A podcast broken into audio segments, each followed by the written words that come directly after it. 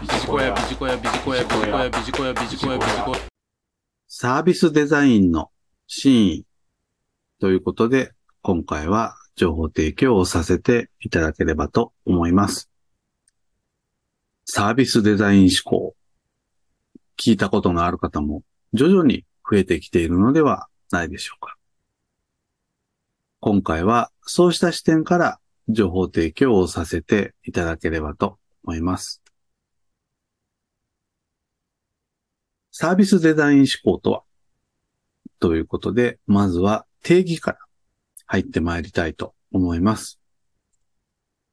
サービスデザイン思考とは、サービスプラスデザイン思考です。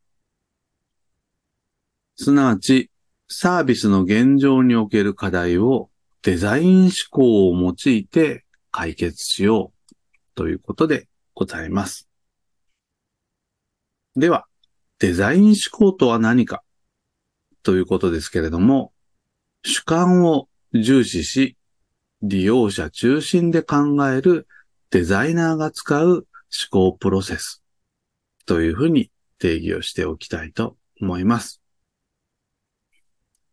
昨今のサービス提供者中心の思考変調の傾向に警鐘を鳴らす形で、このサービスデザイン思考がクローズアップをされてきております。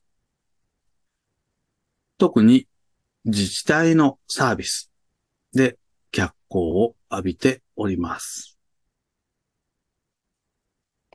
ですが、民間のビジネスでも当然必要な考え方となっております。今回はサービスデザイン思考の4ステップということでご案内をしてまいります。一つ目、ニーズリサーチです。ユーザーとなり得る人のインタビューなどを通してニーズを具現化することです。何よりもこれがデザイン思考の基本中の基本ということになります。二つ目、デザイン化です。ニーズをもとに垂直に深掘りしたり、水平に拡大してアイデアを具現化する。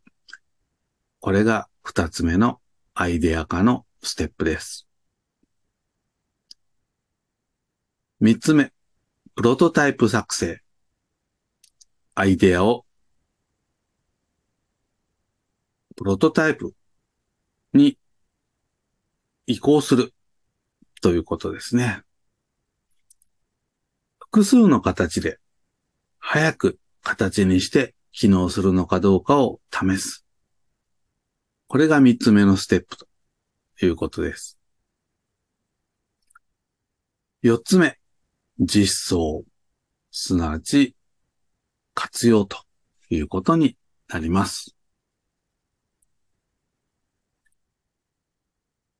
最後にまとめになりますけれども、サービスデザイン思考に求められるのは論理的思考のみならず人間の感情も理解をすることが求められます。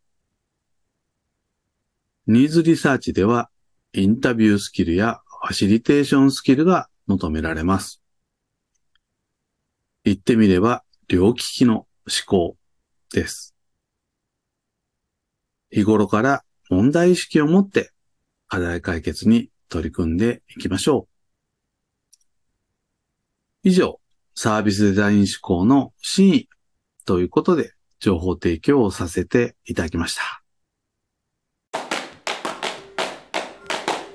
ビジコヤ